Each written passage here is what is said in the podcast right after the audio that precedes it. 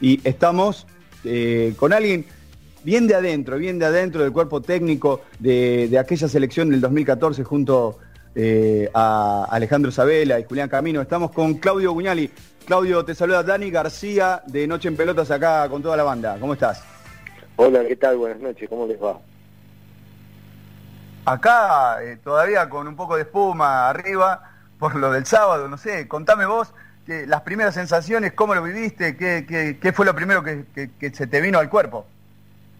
Y la verdad que una gran alegría, una gran alegría porque eh, sentimentalmente me siento parte de, de esa ilusión, de bueno, esos tres jugadores que estuvieron en esta oportunidad en la final de la Copa América, que son Leonel, Ángel y, el Kun, porque Nicolazo también, y si bien nosotros ha jugado eliminatoria con nosotros, pero no lo llevamos al Mundial. Así que, bueno, pero yo eh, me siento parte porque, como te decía, porque eh, conviví en una experiencia hermosa con estos muchachos, nos hicieron sentir muy bien, como yo digo, cuando, cuando te aceptan hasta disimulan tus limitaciones. Eh, fuimos un excelente grupo, eh, todos, eh, jugadores, cuerpo técnico, cocineros, médicos, kinesiólogos, utileros, un grupo bárbaro. Y bueno, el destino no quiso, yo creo que hicimos los méritos, una final donde Argentina mereció ganar, no se dio, la tranquilidad haber dado todo, un vestuario triste, con algunos llorando, y bueno, hoy que los veo en, el mismo lugar y, con Leo tan contento, porque parecía un pibe que recién empezaba en el fútbol, con esa copa que, que tanta felicidad le ha dado, eh, la verdad que me emociona, me he emocionado, estoy muy, muy contento, lo viví muy intenso, y, bueno, ahora ya está, por lo menos, por supuesto que la Copa América no es el mundo, pero por lo menos un pedazo, el fútbol un pedazo a, Leo y a la selección argentina le devolvió. Eh, vos hablabas recién de lo buen grupo que era aquel del 2014 y creo que es un punto de contacto con, con, esta, con esta camada, con esta selección, con este grupo. Eh, que está con Scaloni y, otros muchachos también importantes que están con él, como, como Aymar, como Samuel, como Ayala.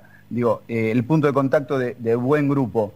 Digo, eh, vos que estuviste cerca, muy cerca, que tenés buena relación, incluso lo has dicho infinidad de veces, digo, ¿cómo son estos muchachos? ¿Cómo es Leo? O sea, nosotros conocemos un Leo que vos no conocés, por ejemplo. ¿Qué, qué podés contarnos que no, que no conozcamos?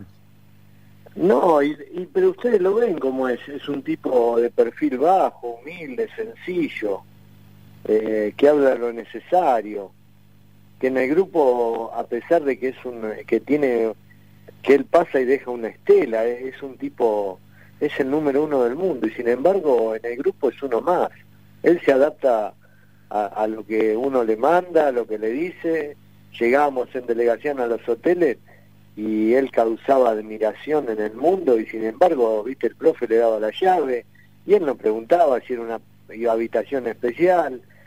Normal, es un, es un ejemplo, es un gran ejemplo eh, para todos los que, lo que hacemos deporte. Un gran ejemplo.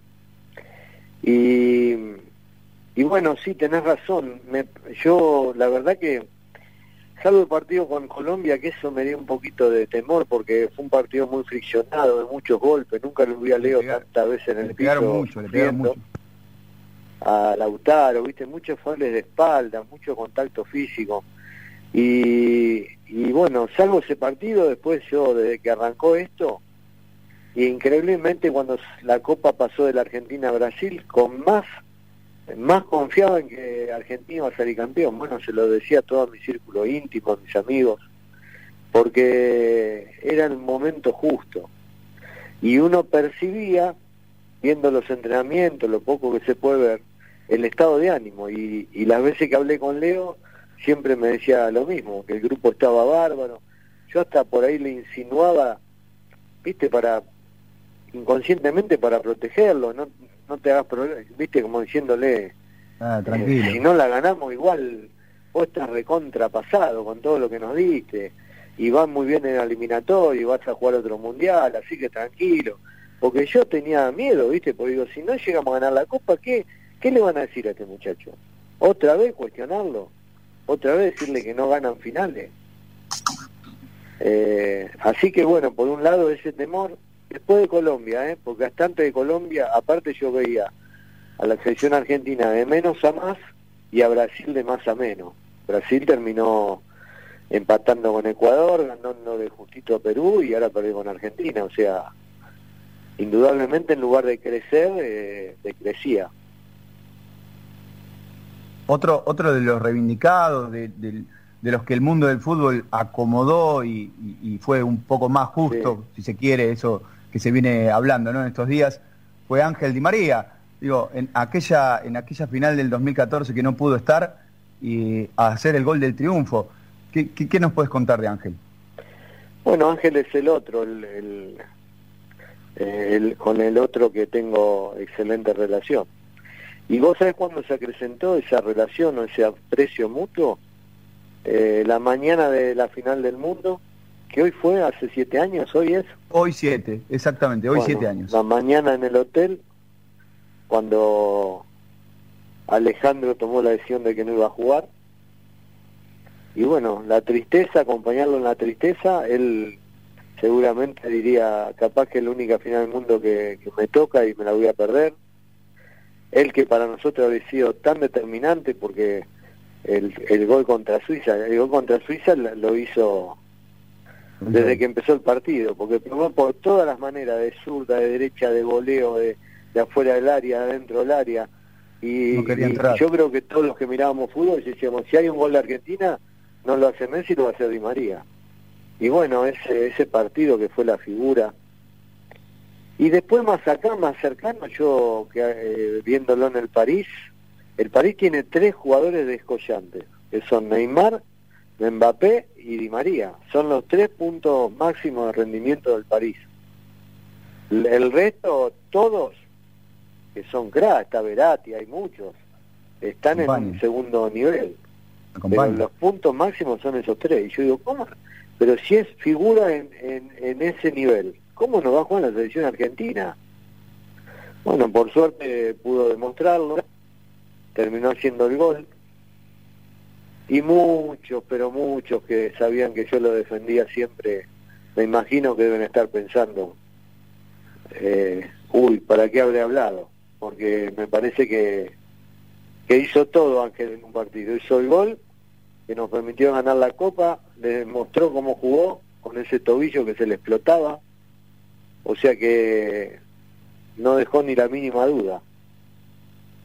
Increíble el partido de Ángel, incluso lo venimos hablando eh, cada vez que tenemos la oportunidad acá al aire, eh, digo, sacando a Leo, creo que es uno de los pocos jugadores que tiene esta selección eh, que puede cambiar el ritmo, que puede marcar la diferencia.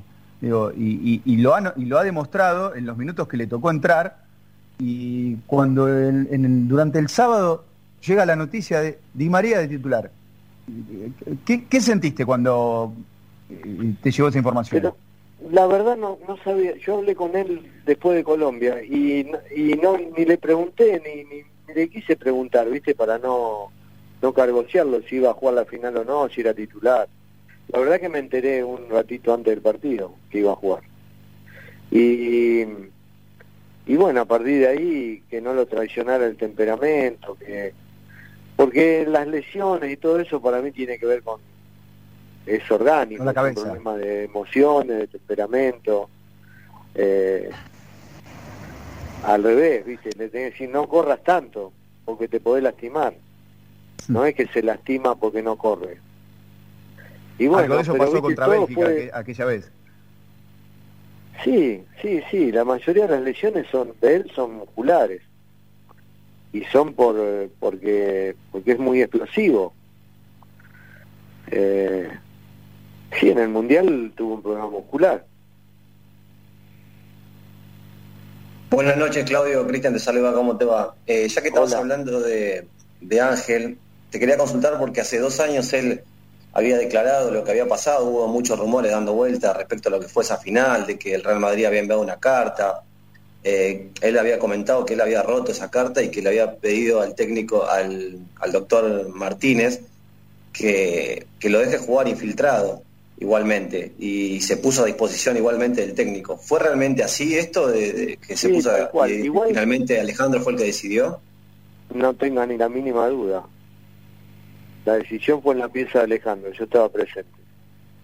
Evaluó y dijo, bueno, porque estaba muy justo, Ángel, ir a la final del mundo y con Alemania, que había jugado un día antes y había ganado 7 a 1. Había seguramente una, eh, una muy exigente este desarrollo físico del partido, mucha exigencia física y y la duda era si Ángel lo iba a, soportar, así que contra Alemania no te podés dar el lujo de hacer un cambio rápido, era como pensamos, terminó siendo un partido muy largo, de, estresante, y la carta yo nunca la vi, nosotros por lo menos hasta antes del partido nunca nos enteramos de esa carta, creo que existió, pero la verdad que no, no lo tuvimos ni en cuenta, o sea, la decisión fue pura y exclusivamente de Alejandro. ¿Qué, tan importante e, ese grupo? Porque se habla, mucho de, este grupo, de que está unido, de que son todos compenetrados, que se reúnen a tomar mates y demás. Y yo en 2014 recuerdo también había un grupo así. Quizás en 2018, cuando pasó todo esto de San Paolo y demás, se rompió un poco, no sé si el grupo en sí, pero sí, o está, está las claras que con el cuerpo técnico seguro. Eh, pero digo, se habla como que este grupo sí está unido, como que los otros anteriores quizás no. ¿Qué, qué nos puedes decir de eso? Yo te puedo hablar del mío porque lo viví y estaba adentro. Habría que preguntarle a, a Scaloni que estuvo en el Mundial de Rusia, que, que, vio él, que, pensó que... Porque después terminó, hoy es el técnico y, y habrá, le habrá servido esa experiencia. Indudablemente, por lo que nos llegaba, no era el mejor no era la mejor convivencia. Eh, pero no sé, yo lo que digo, que no tengo duda, porque lo, vi, lo fui a ver entrenar a San Paoli, debe ser de los tipos junto al Cholo, que mejor entrena por la intensidad, por, por, por las variables. Pero bueno, el fútbol demuestra que no es solo trabajo. A veces hay otra parte que tiene que ver con el sentido común, y dentro de eso está la convivencia. Yo siempre digo, sin un buen grupo es imposible el logro, imposible. Porque el, buen grupo disimula las falencias. En cambio, un grupo que no está compenetrado manifiesta la falencia.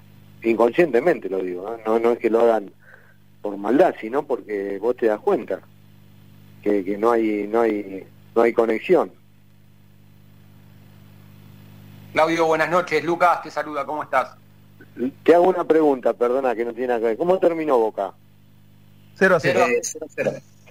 no llegamos a dar la información porque estaba, estábamos conectados con vos, pero terminó 0 a 0. Ah, ok.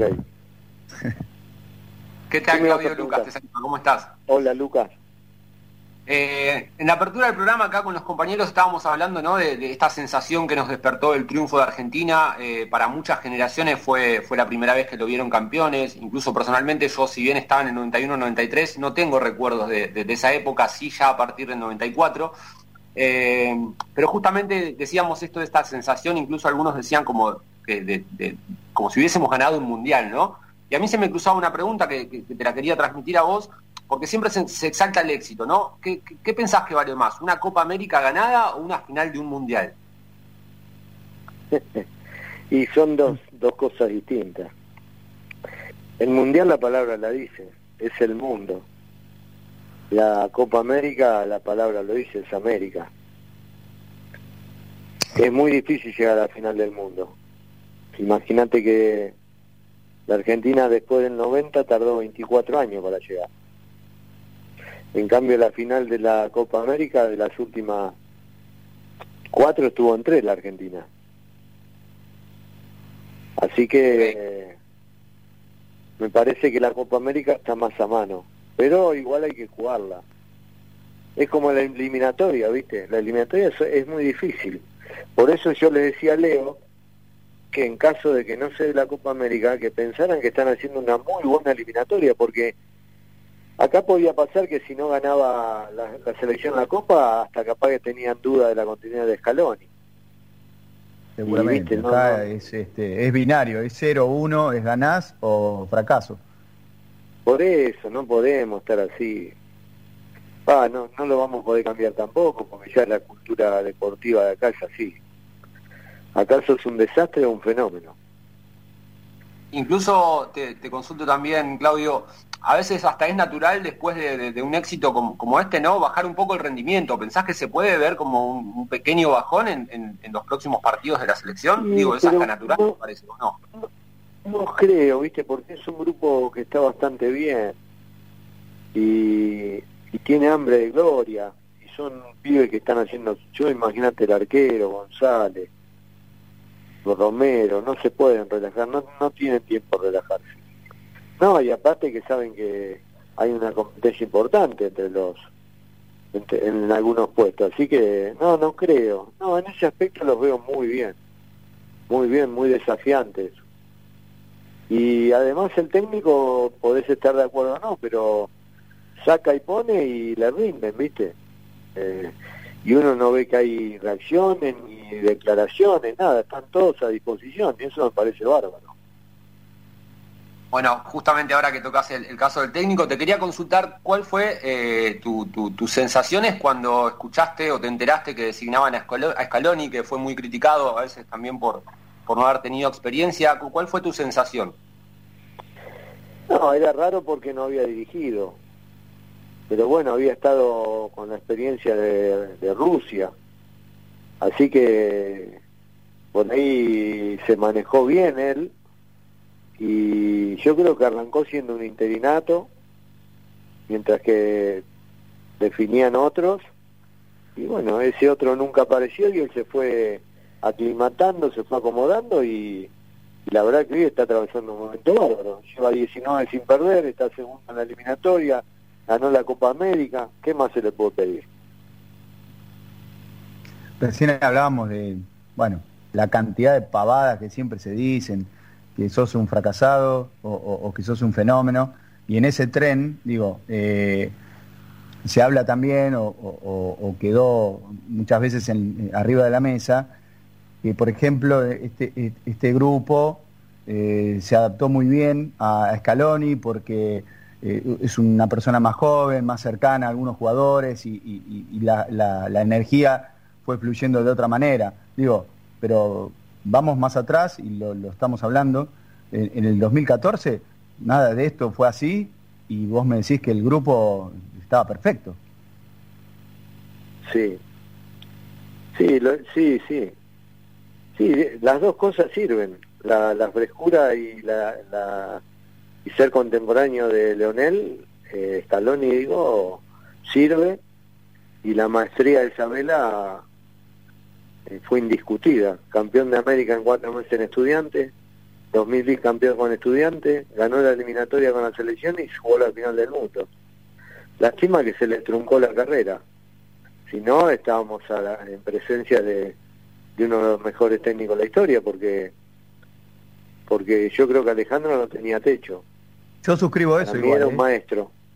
Yo, le yo suscribo eso, lo que acabas de decir. Lo que pasa es que acá otra vez entramos en palo adentro, un fenómeno, palo afuera, el peor. Digo, si, Alejandro, eh, junto con ustedes, eh, se alzaban con la Copa del Mundo, ese rótulo quedaba para siempre en la historia. Pero como, como esa final se perdió, se baja el precio. Me parece que siempre, digamos, la voz popular es muy injusta.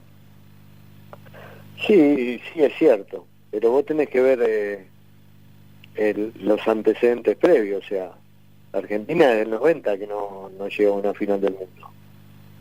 Eh, claro que no es lo mismo ganarla que perderla. Para mí, para mí personalmente es exactamente lo mismo, porque si lo hubiera ganado acá seguramente tendría lugar de la, la medalla de uno puesto la del primero. Pero mis amigos serían los mismos, estaría hablando con Messi igual pensaría lo mismo de Isabela y, estaría haciendo notas como hago desde que terminó el Mundial, o sea, hablando de la realidad, lo que me tocó vivir, no tuve que disfrazarme de nada, fui sincero conmigo mismo y, y eso alcanzó para que hoy, después de siete años, siga comunicándome con estos muchachos de, la manera que yo quiero, o sea, no me gusta molestar, pero cada vez que levanto el teléfono tengo respuesta. Entonces, eh, ¿qué, ¿qué, hubiera cambiado si hubiera sido campeón del mundo? Nada. A mí no me hubiera cambiado nada. A mí tampoco, por eso, por eso digo que, que me aferro a esa, a, esa frase tuya de que fue uno de los mejores técnicos del fútbol argentino y por qué no del mundo. Eh, no, no, no, no necesitaba aquella Copa del Mundo, quizás para algunos idiotas sí, lo mismo que, los que dicen que Leo debía, debía ganar algo con la selección argentina y, para los otros muchachos ¿no? de, esa generación. Hablabas, los que, los que hablan así no tienen dimensión, son cortitos de pensamiento. Te diría que hasta tienen resentimiento, porque capaz que fracasaron en su intento de vida. Entonces le echan la culpa o quieren desmerecer al de al lado y no se hacen cargo de los, de los fracasos propios. El, tipo amplio inteligente eh, reconoce la capacidad y no critica y no y reconoce la, la, capacidad más allá del resultado. El que piensa solo en el resultado es, es limitado, o sea, yo me pasa, viste, yo hablo de fútbol me cuesta encontrar programas que hablan de fútbol, me cuesta. Eh, Demasiado. Pero bueno, cada uno hace y, dice lo que puede. Seguramente. Acá intentamos siempre eh, tratar de, construir y, si se y si toca criticar o, resaltar algo que, no es del todo positivo, siempre con respeto. Eh, me parece que bueno hay mucha una parte, una gran parte del periodismo, sobre todo los más importantes, este, que, que han pegado, han pegado por demás, y bueno, ni hablar de, la gente que ni siquiera está, ni siquiera está en el seno de, estos, de estos grupos. Hablabas de Alejandro, y, claro, indefectiblemente te tengo que consultar eh, cómo, cómo era, cómo era Alejandro, eh, qué, qué, qué, te, qué te llevaste de él y cómo fue trabajar al lado de, un prócer.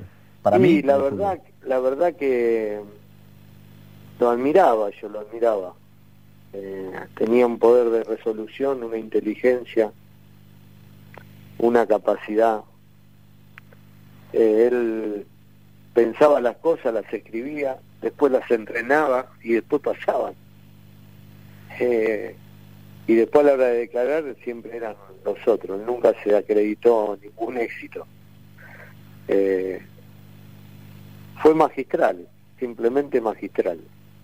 Un tipo que llegaba a la charla técnica y decía, uy, ¿de qué voy a hablar hoy? No sé ni qué decirle. Y después lo escuchaba hablar y decía, no, es para grabarlo y pasarlo en, la, en los cursos de técnico. De la manera que, que explicaba su equipo, el equipo contrario, y después ya entraba en la parte anímica y de que los jugadores era, era emocionante. Los jugadores lo compraron a Sabela. Messi dice que el mejor, el mejor momento suyo fue con Sabela. Los jugadores estudiantes campeones de América lo, lo amaban. Y bueno, un tipo muy querible, muy sencillo, muy de perfil bajo. Vos decís recién, perdóname, que las charlas de él, que fluía y explicaba, digo, se había viralizado este, un video de él explicando cómo se movía el Barcelona, y era para, para encuadrarlo y ponerlo en, en la introducción de, un curso de un curso de director técnico. Es, es el, es ese, eh, no hay no hay mejor eh, eh, ejemplo que ese no hay mejor ejemplo de cómo un conductor o un entrenador prepara un equipo. Pero eso aparte de eso que ustedes vieron, es, eso fue en Chascomús, en la escuela técnico de Chascomús. Yo lo acompañé esa noche. Mm. Inclusive en una pregunta por un jugador y me pregunta a mí que yo estaba sentado por ahí entre el medio de los alumnos. Y esa charla él la hizo 15 días antes de viajar, a, cuando íbamos en el avión hacia Abu Dhabi. Esa, o sea, ese dibujo táctico ya lo había hecho ahí. Y, y escribió todo y fuimos fuimos como 15 días antes a Abu Dhabi y entrenó todas las tardes eso. Todas las tardes eso. De qué manera podíamos lastimar al Barcelona y de qué manera quitarle un poco el protagonismo. El Barcelona en ese momento jugaba, tenía el setenta y pico por ciento de posición del balón. No, una no te la dejaban ni tocar. Se, podría haber resbalado, Pedro, ¿no? ¿Eh? Se podría haber resbalado, Pedro. No, y yo cuando iban 20 minutos, 25, los miré y igual vos ya lo había dicho este partido, ¿no? Porque era el partido que había dicho él. Barcelona no encontraba los lugares, Estudiantes se iba animando hasta que hizo el gol Estudiante, un golazo. Desborde por izquierda de Díaz, centro perfecto, anticipo de eh, ofensivo de, de 1 a 0.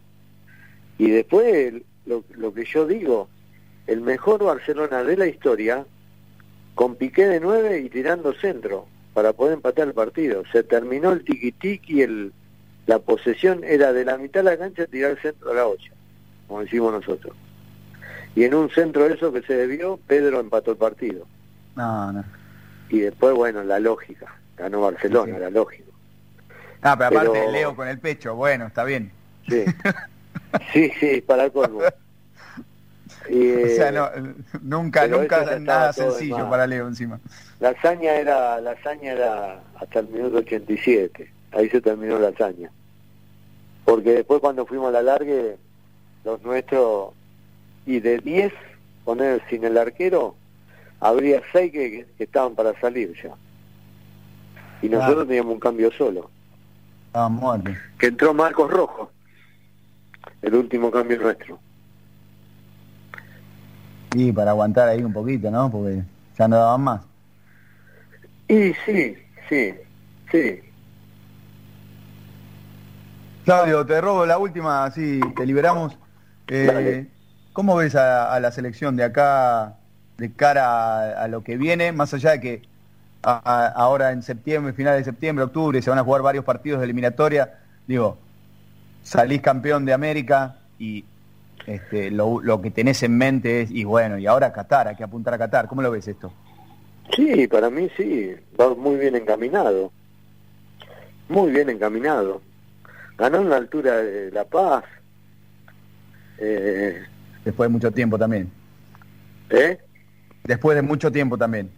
Sí, por eso, no, está muy bien la selección. Yo creo que no va a tener problemas en, clasificar. Y después, bueno, en el Mundial veremos, veremos los solos, a los rivales. Yo creo que el fútbol del grupo está un escalón arriba, pero bueno, hay que ver. Hay que ver la impronta nuestra, eh, el grupo así lindo como está, eh, ese esfuerzo mancomunado. Vamos a ver. Va a estar lindo. Va a estar lindo. Siempre va, siempre está lindo, y más si está Leo adentro. ¿Hablaste con Leo después de la coronación? Claro, sí, sí. Sí, hablé, sí. decime algo que te haya dicho que se pueda decir. No, no, que no, me dijo, por fin se nos dio, se sacó un mochilón de encima, pobre. La verdad, no, nada, nada que no hayan escuchado en las declaraciones. Sí, sí. Que era esta, que estaba feliz. Ahora, si Dios quiere, en octubre lo voy a ir a visitar a Barcelona. Ya le dije, porque yo voy a hacer un viajecito y, y bueno, vamos a ver si... Me voy a andar en octubre por Barcelona, por ahí te pego un abrazo. Obvio, te pues, espero. Pues claramente, claramente. Claro. Y eso es lo que, por eso te digo, viste, eso es lo que te deja el fútbol, el respeto mutuo. Claudio, te agradecemos el tiempo acá en el aire de Noche Pelotas y ha sido eh, un, gusto. Bueno, bueno, el gusto es mío, que sigan bien. Les mandamos un abrazo, gracias por participar en nuestro programa. Dale, abrazo, chao, chao.